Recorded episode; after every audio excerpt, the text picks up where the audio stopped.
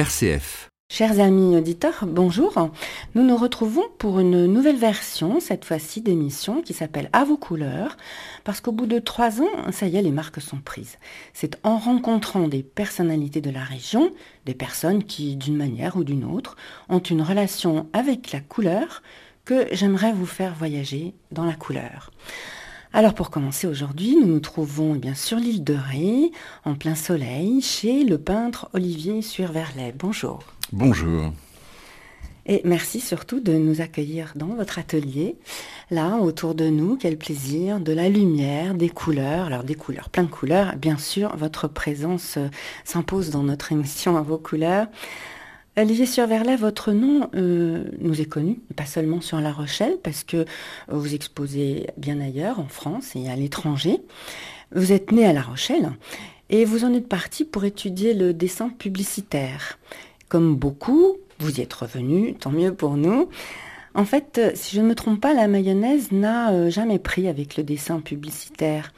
Alors, expliquez-nous pourquoi, dans, ce cas-là, ne pas avoir plutôt commencé par euh, une école d'art, tout simplement?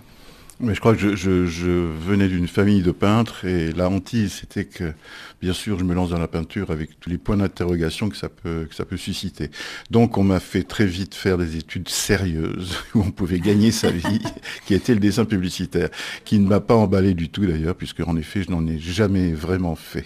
voilà. Mais ça m'a servi beaucoup de, de, structure. Enfin, ça m'a structuré en tous les cas. On en parlera. Alors, votre grand-père, votre père, en effet, Louis et Claude, étaient peintres.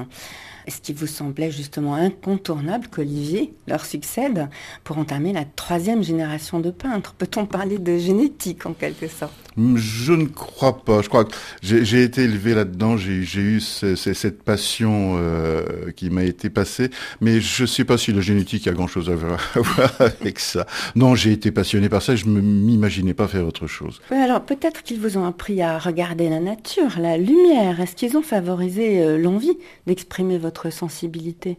Oui, non seulement ça, et en plus nos conversations étaient toujours tournées autour de la peinture, tout était en parallèle avec la peinture, on regardait un paysage, on pensait à, des peintres en permanence. Donc c'est vrai que tout ça été, ils m'ont aiguisé, ils m'ont aiguisé là-dessus beaucoup, euh, sur la lumière, sur le mouvement, des choses que j'ai pu retravailler après c'est la meilleure école. Hein, ils ont aiguisé vos sens en quelque sorte. Alors s'ils vous ont aidé à ouvrir votre cœur et vos yeux, est-ce qu'ils ont aussi formé votre main?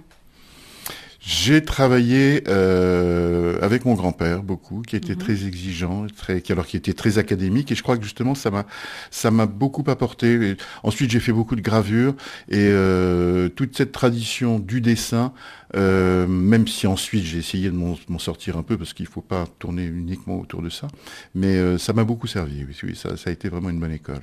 Mhm. Olivier, vous vous en doutez, hein, je suis allée sur le net pour vous voir peindre. Je vous conseille, chers auditeurs, d'y courir parce que c'est une formidable façon de découvrir euh, la facture d'Olivier Surverlet et vous verrez son pinceau courir sans retenue, avec une évidence euh, et dans une espèce d'urgence. Je me suis demandé si cette aisance, ce travail dans la spontanéité, vous venez de vos études de dessin. Alors peut-être aussi que des gammes de travail en solitaire vous ont aidé à parvenir à ce geste sûr, parce que on sait bien, hein, le talent ne vous tombe pas dessus au berceau. Et Picasso nous a dit, euh, le, génie, c'est 90% du travail. Alors cette aisance apparente euh, vient à force de travailler. Je crois de toute façon le travail est pour beaucoup. Et euh, il faut dépasser la technique, c'est-à-dire il faut avoir sa technique et ne plus, ne plus y faire référence en permanence parce que ça, ça se sent. Et donc à partir de ce moment-là, c'est vrai qu'on est beaucoup plus libre. C'est comme un écrivain qui a, qui a son style et qui, et qui euh, peut se permettre de, de s'évader en écrivant. Euh, si on est contraint par la technique, on est, on est beaucoup plus bridé. Et je pense que vraiment, c'est par le travail qu'on arrive à ça. Voilà, donc vous avez fait ces fameuses gammes. Voilà, j'ai fait énormément de gammes, j'ai énormément travaillé, que ça soit, je vous dis, comme je disais tout à l'heure, beaucoup de gravures, beaucoup de, et puis beaucoup de peinture après. Donc euh, j'ai gâché énormément de toiles, énormément de papier. Ce qui n'est jamais gâché. Ce qui hein. n'est jamais gâché parce que ça, ça, ça permet justement justement ensuite d'être plus à l'aise et de partir plus vite. Oui, puis on ne le dit pas assez souvent. Quelquefois, euh, euh, on croit qu'une étape est ratée, gâchée, et puis en fait, c'est une merveilleuse marche sur laquelle on peut grimper pour l'étape suivante. Oui, c'est vrai. Chaque, chaque étape vous amène à quelque chose d'autre et chaque tableau vous en prépare, prépare le suivant. C'est vraiment, on marche sans arrêt par étape. C'est une histoire continue. Olivier, euh, vous êtes un peintre coloriste, je dirais même plus un peintre fou de couleurs. Vos couleurs sont souvent franches et vives, hein, on le voit là autour de nous, mais quand vous les mélangez, euh, ça c'est spécial, vous le faites sur la toile elle-même. Vous ne créez pas votre couleur sur la palette, sur une palette classique, mais en superposant une teinte sur une autre. Et à nouveau, là, le geste prime. Alors, j'ai l'impression que dans la couleur, comme dans le dessin, vous êtes dans la dynamique, non? J'ai besoin, j'ai besoin de cette dynamique, j'ai besoin de euh, qu'on sente le mouvement, qu'on sente la vie dans, une toile. Bon, et c'est vrai que très souvent la toile elle-même me sert de palette. Je, prépare très souvent mes, mes, mes, couleurs directement sur la toile, et euh, je pense que ça me donne peut-être cette, euh, cette impression de vie, cette impression de, de, dynamisme que, que j'essaie de faire passer dans mon travail. Parce que c'est assez difficile quand même de prévoir. Euh, est-ce que vous justement est-ce que vous prévoyez la couleur que vous allez vouloir appliquer sur la toile, ou bien est-ce qu'elle vient au fur et à mesure des superpositions, des mélanges sur la toile? Alors c'est très bizarre. Si je travaille d'après nature, chose que je fais beaucoup moins, mais en fait ce que j'ai fait beaucoup, à ce moment-là, bien sûr, j'ai une palette qui me permet d'aller au plus proche des tons que je veux, je veux trouver ou, par fidélité à la nature. Quand je suis dans mon atelier, je peux me laisser surprendre aussi par, par des tonalités que je, découvre en, faisant mes mélanges et qui d'un coup vont, apporter euh, un, rapport à, la couleur voisine. Enfin bon, euh, c'est une espèce d'alchimie qui se crée au fur et à mesure du travail. Mm-hmm. Alors devant nous, justement, vous parlez de votre palette. Je vois votre palette, c'est un vrai monument. Euh, c'est un tas de couleurs accumulées. Si les auditeurs veulent le voir, je mettrai une photo sur le site RCF. À force, euh, cette palette s'est transformée en un objet, c'est une véritable sculpture, une œuvre en soi. C'est drôle parce que moi, c'est tout le contraire. Le soir, il faut absolument que je nettoie ma palette et on pourrait manger dedans, tellement elle est propre. En fait, euh, votre palette montre l'urgence de l'acte de peindre, j'imagine, pour vous. Elle prouve aussi que vous aimez la matière, parce qu'en fait, il, vous en faut hein, pour faire un tas pareil. Celle-ci, là, en combien de temps euh, s'est-il fait, ce tas Oh, écoutez, je pense que cette palette doit avoir une dizaine d'années à peu près. Moi, j'ai besoin d'une palette, au contraire, une palette qui vive, une palette qui me propose déjà. Une palette, pour moi, c'est une proposition. Donc, euh, de la couleur et je, joue avec, la, avec la, le, fond de palette qui, lui, est déjà, euh, coloré, déjà euh, plein de matière. Donc, moi, j'ai besoin de cette matière-là pour recréer quelque chose. Euh, j'ai été élevé, donc, au niveau pictural aussi, avec une tradition du nettoyage de la palette tous les soirs, mais moi, ça n'a pas pris sur, moi.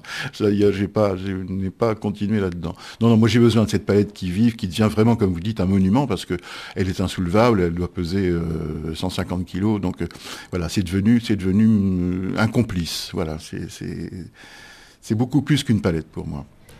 Euh, c'est drôle parce qu'on y retrouve évidemment les couleurs de vos tableaux, hein, bien sûr. Il y a des périodes, il y a des périodes différentes.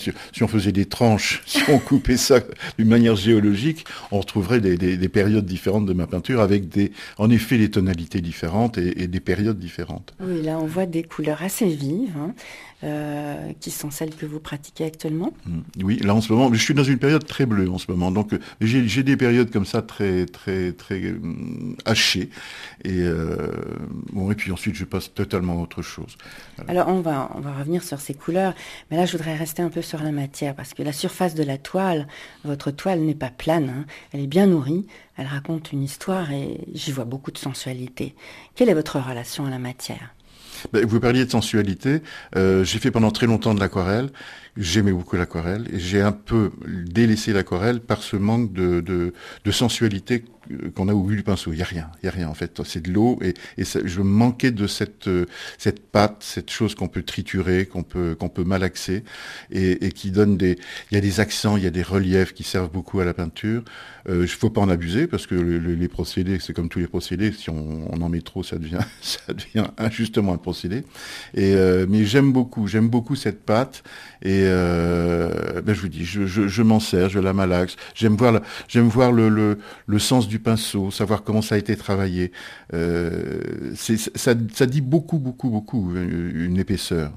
oui, parce qu'on voit le, on, retrouve la touche, donc on retrouve la vigueur. De, c'est un lien direct, je trouve. Voilà, c'est un lien direct avec le, avec l'artiste. Hein. On, peut voir sa, sa, sa douceur, sa force. C'est une vraie sculpture. Oui, parce qu'il y a des, il y a des moments de rage dans une peinture. Il y a des moments où on est, euh, on est soit très excité, soit, très déçu, soit, soit, soit ravi, et ça, ça se sent dans la touche. Ça se sent moi, je sais que je travaille très très vite. J'aime vraiment euh, ce travail rapide, et je suis certain qu'en en décodant ma peinture, on peut on peut savoir si j'étais de bonne humeur, de mauvaise humeur. Y a, je suis sûr qu'il y a un code à trouver là-dedans. Ah, tout à fait. Je, suis bien d'accord, et c'est ce qui m'a vraiment intéressé dans votre travail, c'est qu'on on vous sent là derrière euh, derrière la toile. Alors, pour parler plus de couleurs, dans, dans, la première saison de Vivre en couleur, on a expliqué que la couleur comporte son code secret ça symbolique en quelque sorte. Et j'ai le sentiment, Olivier Surverlet, que vous vivez avec force ce langage par la couleur. On dirait que ces couleurs viennent malgré vous, comme, comme d'elles-mêmes.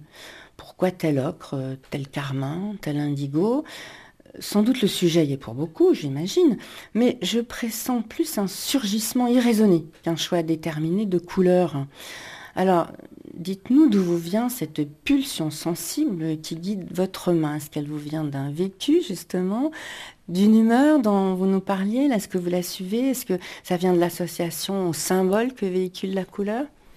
D'abord, la couleur, pour moi, c'est la lumière. donc, euh, elle est révélée, la couleur est révélée par la lumière. Et puis, je crois que ce qui a été très révélateur pour moi sont mes voyages les voyages et les rencontres. Bon, j'ai rencontré des gens, je dirais colorés entre guillemets, donc avec beaucoup de caractère, comme ça. Et, et j'ai vraiment un rapport euh, assez fort. Euh, je fais beaucoup de parallèles entre entre les personnages, la couleur, les les pays, euh, sans parler forcément des paysages, mais les pays eux-mêmes me rappellent des couleurs. Et je crois que tous mes voyages, surtout les voyages que j'ai pu faire il y a assez longtemps maintenant, dans le Maghreb, j'ai beaucoup travaillé là-bas, et ça m'a révélé énormément de choses, énormément de, de, de de, couleurs. De... Quand je dis révéler, c'est vrai que j'ai vu des choses que je n'avais jamais vues avant au niveau. C'est une ouverture à d'autres euh, d'autres couleurs, peut-être qu'on ne voyait pas dans un autre décor. Euh, notre émission s'appelle à, vos couleurs. Alors vous êtes peintre, la question s'impose doublement. Quelles sont les couleurs que vous préférez vraiment, euh, vos chouchoutes en quelque sorte? Alors c'est très difficile parce que j'ai pas de couleur préférée, j'ai des associations de couleurs préférées. Euh, et puis là aussi, ça dépend de l'humeur, ça dépend de plein de choses. Quelquefois, je découvre des associations de couleurs qui me viennent tout d'un coup, je sais pas d'où. Enfin bon, mais bon, c'est vrai que j'ai mes bases quand même qui sont. Euh, j'aime beaucoup tous les fonds, tous les fonds un peu ocre, les fonds sable que, j'aime particulièrement, que je travaille avec beaucoup de glacis pour les faire vivre après. Et ensuite, bon, je travaille aussi bon comme je disais tout à l'heure, en ce moment beaucoup les bleus, mais vraiment la base, la base de, de, ma peinture, ce sont ces fonds ocre. Je crois qu'on peut me reconnaître beaucoup avec ça. Oui, on en reparlera aussi de la technique pure. Je vais articuler ma question autrement. Est-ce qu'il y a des couleurs que vous détestez, des couleurs que vous, vous n'allez jamais utiliser? Là aussi, ce sont des associations de couleurs que je, n'aime pas. Euh, bah, j'ai beaucoup de, moi, j'ai beaucoup de difficultés, mais je pense que je suis pas le seul avec les verts. Les verts, c'est pas forcément une couleur que je traite beaucoup, ou alors par toute petite touche pour la faire vibrer avec des rouges. Mais euh, une toile verte me viendrait je pense pas à l'esprit. Bon, euh, c'est très euh, assez difficile. Moi, j'aime spécialement toutes les couleurs chaudes, bon, les, les, rouges, les ocres, mais il faut les faire chanter avec autre chose. Donc, c'est encore une fois une couleur seule. Euh, n'est pas définissable, est définissable uniquement en, parallèle avec, euh, avec quelque chose qui l'a fait chanter. Oui, bien sûr, là vous me dites euh, le verre, vous n'utilisez pas trop, mais je vois là une affiche où il y a du vert, pas mal de vert, mais le vert, vous le dites très bien, c'est pas le vert, c'est un vert qui va vers le bleu, qui va vers le, un vert près, un vert, un vert plus, plus, oui, plus bleu, donc il, il bouge ce bleu. Alors, par contre, euh, si vous partiez sur une île déserte, hein, est-ce qu'il y a un tube d'une couleur que vous emmèneriez avec vous? Je prendrais le noir. Le noir, tiens. Oui, oui parce qu'on peut, on peut le faire chanter, le noir.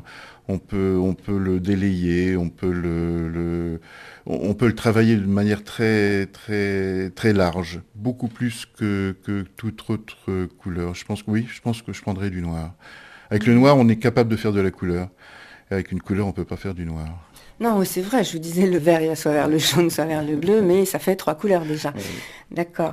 Alors, vous parliez de chanter, moi je vous propose euh, de nous faire écouter une petite euh, musique qui vous tiendrait à cœur. Euh, faisons une pause musicale. Qu'est-ce que vous nous proposez, Olivier sur Moi, j'ai une, prédilection pour, pour Francis Poulenc. Donc, si on trouvait dans les archives une aubade de Francis Poulenc, je serais absolument ravi, parce que c'est très coloré, justement. Oui, très bien. Je crois que ce ne sera pas trop compliqué.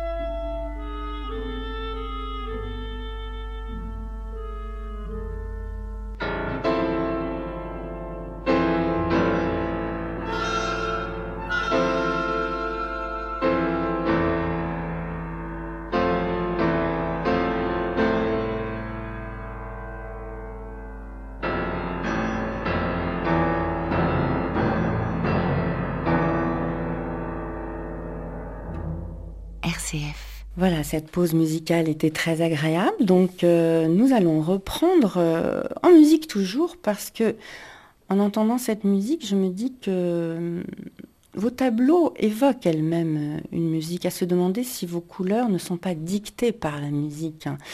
je vous avoue, Olivier, j'entends parfois la musique de vos couleurs. Est-ce que en fait, vous, écoutez de la musique en travaillant J'écoute beaucoup de musique en travaillant et je suis même capable, 20 ans après, de regarder une toile que j'ai pu peindre et de me souvenir de la musique que j'écoutais quand, je l'ai faite. Il y a un rapport très très proche hein, entre la musique et la peinture, je suis pas le premier à le dire, mais euh, c'est vrai que c'est très très proche. Euh, ne serait-ce que dans les termes, on parle d'une musique colorée ou de coups de trompette pour, pour un tableau, enfin bon, il y a des choses, vraiment la musique et la peinture sont pour moi, sont pratiquement indissociables. Vraiment indissociables. Et bon, selon la musique que j'écoute, je vais faire une peinture sûrement différente. Si j'écoute du Bach ou si j'écoute du Miles Davis ou, du Poulain comme tout à l'heure, euh, mes, sentiments de peintre vont être euh, forcément changés. Voilà, c'est tout, ça. Il y a une symbiose formidable entre la musique et la peinture. Oui, c'est-à-dire que ça apporte quand même un état intérieur différent. Si on écoute un petit violon très romantique, on va être très calme. Si on écoute du Tchaïkovski, peut-être qu'on va être amené à faire un fond très vigoureux. Est-ce que, est-ce c'est dans ce sens-là? Est-ce que vous vous dites, là, je voudrais être dans, dans un état euh, d'être assez excité, vif, je vais écouter telle musique, ou bien vous, vous choisissez une musique et elle fait venir euh, ce qui vient? Je pense que je choisis une musique et elle fait, elle m'aide à, démarrer une toile, à rentrer dans un univers. Oui, je crois que c'est dans ce sens-là que ça se passe. Est-ce que par exemple, là, dans les toiles euh, qui sont autour de nous, est-ce que vous avez souvenir de, musique pour tel ou tel tableau? Euh, Oui, oui, forcément, forcément. Euh, euh, bah, cette toile qui est une chose que j'ai faite euh, au Maroc, je me souviens justement, alors là c'est le port de l'Arrache, qui est un petit port qui était à côté de, de Tanger, et, là je me souviens justement de musique très orientale. Et, ça a servi, ça a servi à la composition de la toile, ça a servi au choix des, couleurs, ça a servi euh, à l'ambiance générale. Oui, non, vraiment ça, joue énormément. Oui, on voit dans ce, ce tableau que vous décrivez, là, il y a, y a une forte dynamique presque giratoire. Hein. Hein. Il y a un mouvement tournant pratiquement. Oui, mais euh, j'ai retrouvé au Maroc, en tous les cas, quand j'y ai travaillé, cette force que, que, j'aime, cette, cette, dynamique, cette dynamique, cette espèce de folie. Et, mais dans chaque pays, il y a une force différente. J'ai travaillé aussi au Japon, j'ai travaillé en Chine, et à chaque fois, comme j'aime les foules aussi, j'ai travaillé ce sentiment des foules qui est à chaque fois différent dans chaque pays. Euh, chaque pays a une foule et qui n'est pas la même. Et c'est très, c'est très marrant. Et donc, oui, dans, dans ce tableau-là, euh, moi, je, je, je, me retrouve complètement dans l'ambiance de, de, de de ce que j'ai vécu au, Maroc. Voilà, ça, ça a été. Euh, Pourtant, a priori, comme ça, ça n'évoque pas. je dis pour nos auditeurs, il y a pas mal de rouge, il y a un bleu au premier plan, beaucoup de blanc, donc euh, des, des, des, valeurs assez saturées, fortes, qui, oui, qui évoquent euh, de la lumière, de la joie, de la gaieté, presque de la danse. Euh, et on n'imagine pas tellement le Maroc ocre que vous faites à d'autres moments. Euh, oui, mais là c'est un port, c'est une ambiance différente, une ambiance que j'ai sentie autrement. Et euh, il faut pas, il faut pas marcher dans les stéréotypes. On est, c'est pas parce qu'on peint le Maroc, on est forcément dans les ocres. Hein. Il y a des bah, choses. Vous le prouvez, hein, effectivement. en plus, c'est un port en plus. Ça pourrait être La Rochelle. Et c'est un port, c'est un port marocain. Et euh, non, non, vraiment, ce, ce... oui, toute, toute cette, cette, période du Maroc m'a apporté des, vraiment des joies formidables en peinture et, et des découvertes, beaucoup de découvertes et en sortant un petit peu des clichés, euh, des clichés des peintres orientaux dans lesquels on a voulu me, bloquer. Oui, alors là, euh, je peux, enfin, tout de même en témoigner. Là, on est dans votre atelier, on a et votre galerie. Il y a beaucoup de tableaux accrochés et, il n'y en a plus du tout du, du Maroc. Donc, j'imagine qu'ils ont quand même dû beaucoup plaire. Il me reste deux, trois choses du Maroc que j'ai gardées un peu pour moi. Mais euh, oui, j'ai eu toute une période où beaucoup de gens étaient attirés par ce thème. Mais justement, j'ai pas voulu m'enfermer là-dedans. Il faut faire attention. Oui, tout à fait. Alors, de toute façon, on reparlera de, votre relation peinture-pays, parce qu'on arrive au terme de notre émission d'aujourd'hui. Mais vous avez encore beaucoup à nous dire, Olivier Surverlet. Alors, je vous propose qu'on se retrouve pour une deuxième émission, si vous le voulez bien pour continuer à parler de vos couleurs. Alors, euh, à tout bientôt dans votre atelier. Avec grand plaisir, merci.